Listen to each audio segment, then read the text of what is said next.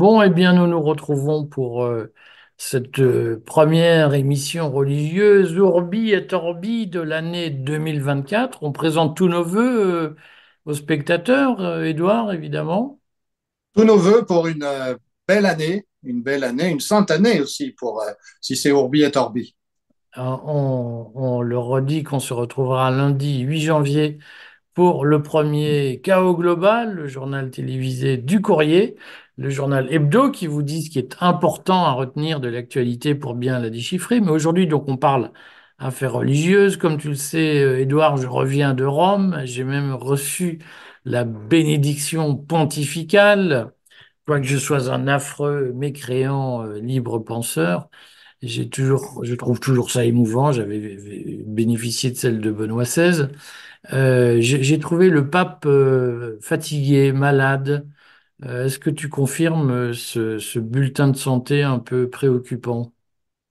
Euh, dans les derniers mois, on en avait parlé euh, plusieurs fois. Il y a des hauts et des bas visiblement, Euh, mais là, ce que tu dis, c'est qu'il y a quelques jours. Donc, j'imagine que c'était pour la la bénédiction de l'Angélus le dimanche l'Angélus du 31 décembre, ça tombait le du 31 31 décembre. décembre. Euh, on le voit, donc vous l'avez vu à sa fenêtre euh, euh, à- euh, devant Saint-Pierre, enfin juste à côté de Saint-Pierre, là, Depuis la, est en principe son appartement privé, mais qu'il n'occupe pas puisque il vit de l'autre côté du Vatican officiellement. à Sainte-Marthe, à la maison Sainte-Marthe, oui, oui. Mais il y va quand même pour prononcer l'Angélus. oui, quand même, c'est plus pratique. Et, et, et donc, euh, et donc, tu dis que tu l'as trouvé fatigué. Bah, en soi, c'est pas étonnant parce que ça correspond aux, aux informations que, que nous avons de, de différents côtés.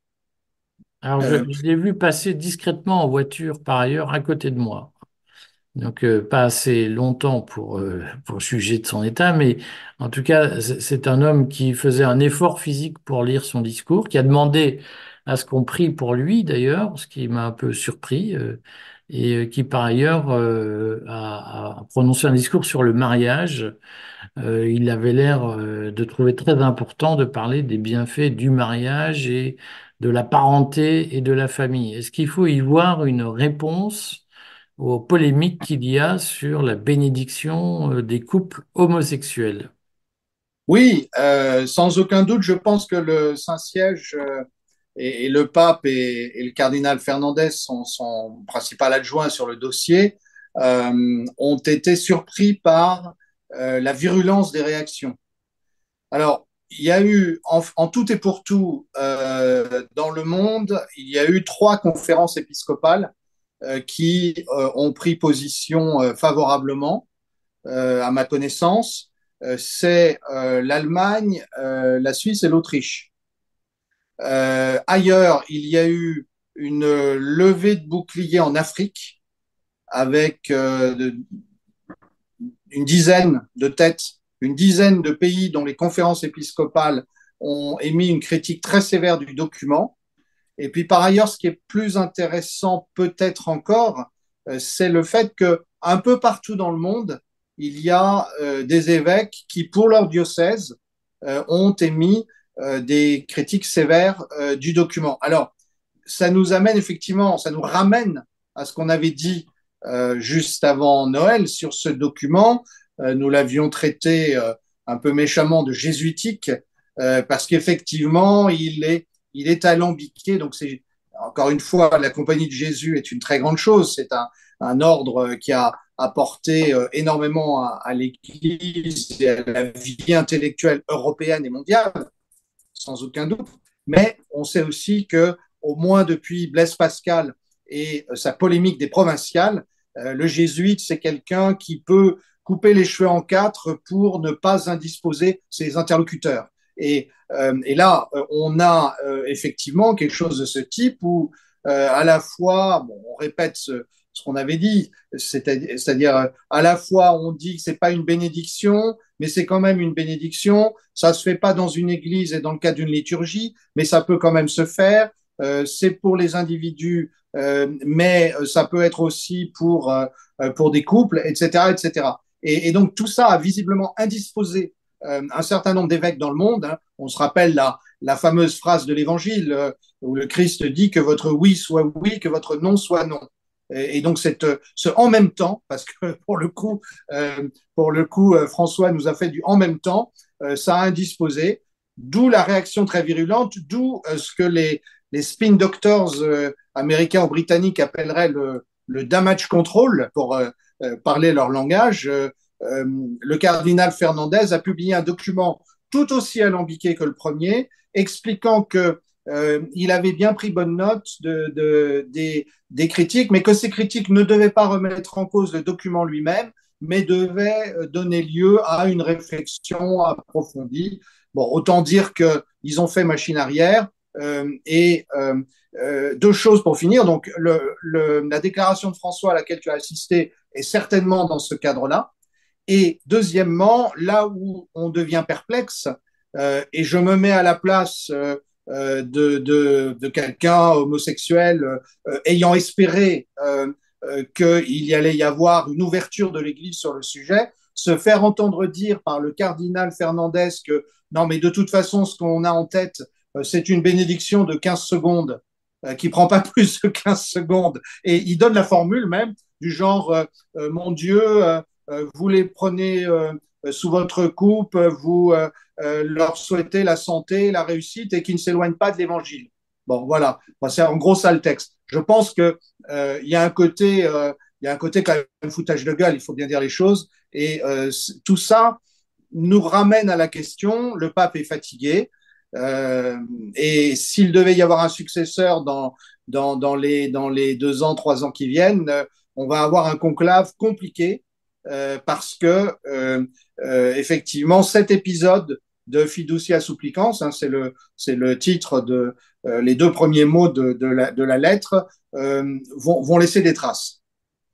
Alors, justement, durant ce passage à Rome, j'ai entendu parler dans les couloirs de la succession du pape, euh, et certains parient beaucoup sur, mais alors on le sait tous, euh, prévoir la succession du pape, c'est, un art bien téméraire.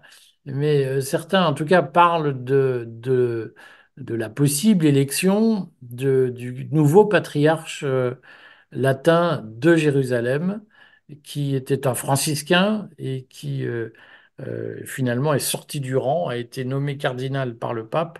Et certains y voient la préfiguration d'une possible élection euh, pontificale. Qu'est-ce que tu en penses? Alors, premièrement, Eric, je, je, vois que tu as euh, tes entrées au Saint-Siège et euh, c'est impressionnant le nombre d'informations que tu as pu que tu as pu rassembler. Mais tu euh, sais qu'il y a beaucoup de loges maçonniques au Vatican. Voilà, il, fa il, fallait le préciser pour ceux qui nous écoutent, parce qu'il faut quand même que le courrier des stratèges reste fidèle à sa réputation. Évidemment. Euh, euh, alors, la deuxième remarque, c'est une boutade, bien sûr, qui est faite, euh, la, vieille formule romaine, c'est euh, qui entre pape au conclave ressort cardinal. Donc effectivement, ça n'est pas un cadeau forcément si les gens sont désignés comme papabile en, en italien un peu trop tôt. Troisième chose qui est très intéressante dans ce que tu racontes, c'est que on voit bien que le conflit israélo-palestinien va bouleverser lui aussi d'une toute autre manière euh, les réflexions des, cardinaux lors du prochain conclave. Pourquoi le, cardinal Pizzaballa, qui est un Italien, effectivement, qui est, un franciscain que, dont tu rappelles qu'il a été nommé récemment par le, euh, par le Saint-Père et qu'il a été élevé euh, à la dignité de cardinal, euh, a marqué les esprits en se, en se proposant comme euh, euh, remplaçant les otages, certains, certains otages israéliens. Il a d'autre part aussi euh, marqué les esprits en n'ayant pas peur de dénoncer euh, des meurtres de Palestiniens chrétiens euh, commis par euh, l'armée israélienne. Donc c'est sûr que c'est une figure en ce moment très admirée, très écoutée, très regardée, et qui par ailleurs a, avec sa spiritualité franciscaine, un, un sens aigu de, de l'empathie euh, qui est absolument nécessaire dans le, dans le monde actuel euh, pour pouvoir euh, toucher euh, euh, le maximum de personnes chrétiens et non chrétiens. Euh, donc, c'est très intéressant, mais ça montre comment on va aller chercher hors des sentiers battus. et je crois qu'il va y avoir deux éléments de réflexion. Le premier, c'est connaissons-nous bien celui que nous allons élire, puisque sur Bergoglio, certains se disent qu'ils ne connaissaient pas si bien tout en, ayant voté sur lui. Et deuxièmement, euh, quel, signe va-t-il envoyer au monde alors que l'Église est devenue, dans le collège des cardinals, définitivement universelle?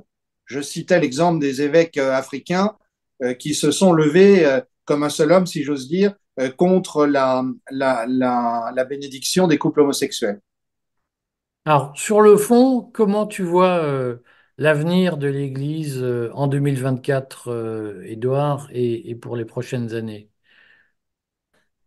Euh, je crois qu'il y y a plusieurs, euh, il y a plusieurs choses à prendre en compte. La, première, c'est euh, des secousses euh, qui vont être différentes selon les continents.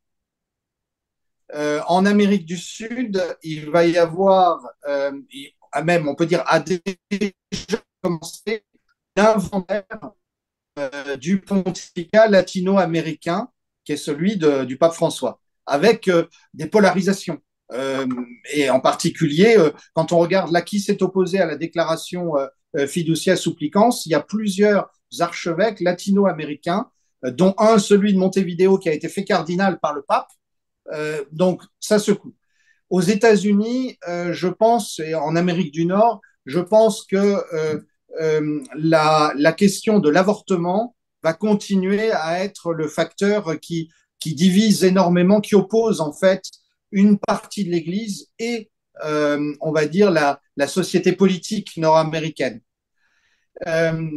En, Europe, on va avoir la prise de conscience du, déclin, du déclin de la pratique. en, j'étais en Allemagne il y a quelques jours et j'entendais l'évêque d'Aix-la-Chapelle dire que bon, on, tenait compte des départs d'église. Hein. Les, gens qui ne paient plus l'impôt d'église en Allemagne ne sont plus considérés comme affiliés à cette église. Or, c'est par centaines de milliers chaque année en ce moment.